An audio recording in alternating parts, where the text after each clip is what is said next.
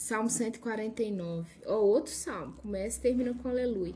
Esses salmos finais, eles vão falando de louvor. Isso é engraçado que você pega os primeiros salmos, você tem salmo de luta, briga, salmo de tristeza profunda, mas no final aqui, ó, que é o final que conta. O final da nossa vida é que conta, amada. É, ele vai terminando com louvores, né? Então vamos lá, um salmo pequenininho, nós vamos ler ele todo. Aleluia, começa assim, ó. Fala, eu falei o título? Se não falei, vou repetir. Os fiéis louvam a Deus. Então, cantar ao Senhor um novo cântico. Tenta cantar o Senhor um novo cântico de manhã, quando você acordar, ver se eu.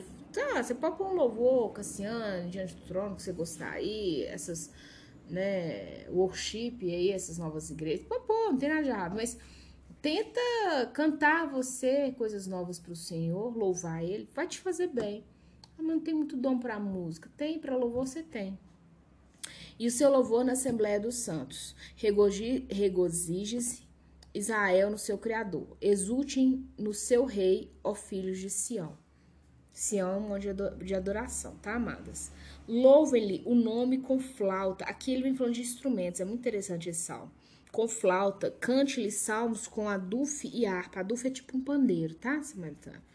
Então, assim, é pra você fazer ali mesmo é, um louvor pleno, não é só com a sua voz, né? É uma festa.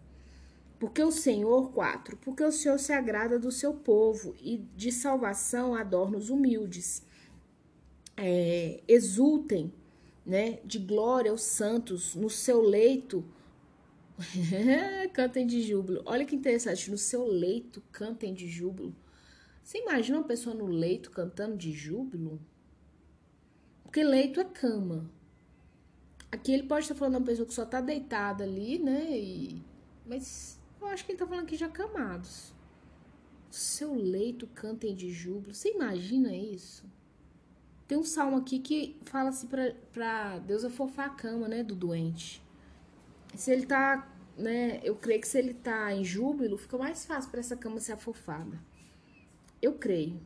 6. Nos seus lábios estejam os altos louvores de Deus, os altos louvores.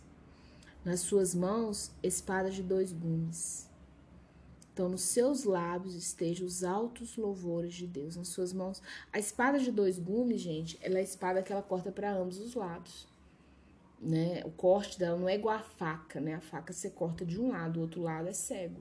Na espada de dois gumes, ela tem dois cortes. Então, ela é uma arma de ataque arma de ataque. A gente precisa entender um pouco mais de batalha espiritual, sabe, Samaritano? É, esses altos louvores levam a ter uma espada de dois gumes, que é uma arma de ataque. É difícil levar uma fincada com essa espada e não morrer. Ela sai cortando nas duas direções lá dentro. O inimigo tem que partir em retirada. Não sei por que Deus mandou falar isso. E eu tô aqui regida por ele. 7. Para exercer vingança entre as nações e castigo sobre os povos. ai, ai. Guerra, guerra. 8. Para meter os seus reis em cadeias e os seus nobres em grilhões de ferro. É, cadeia é um lugar que ele vai te limitar, né? Você só tem aquilo ali: defecar, água, comida, e você fica ali, preso. Você não tem nova, uma nova visão, novos contatos e os seus nobres em grilhões de ferro. Grilhões de ferro, que esse filme antigo, é, ou você pode prender esse grilhão na, na, na, parede, né? E a pessoa fica ali preso, como se fosse uma guia de cachorro, né? Alguém, a parede está sempre segurando. Ou tem o grilhão também, que é aquelas bolas de ferro presas ao pé do preso. É muito triste.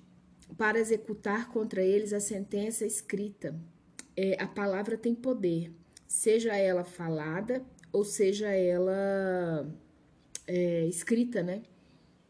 Então, quando vai executar contra eles a sentença escrita, o que será a honra para todos os santos.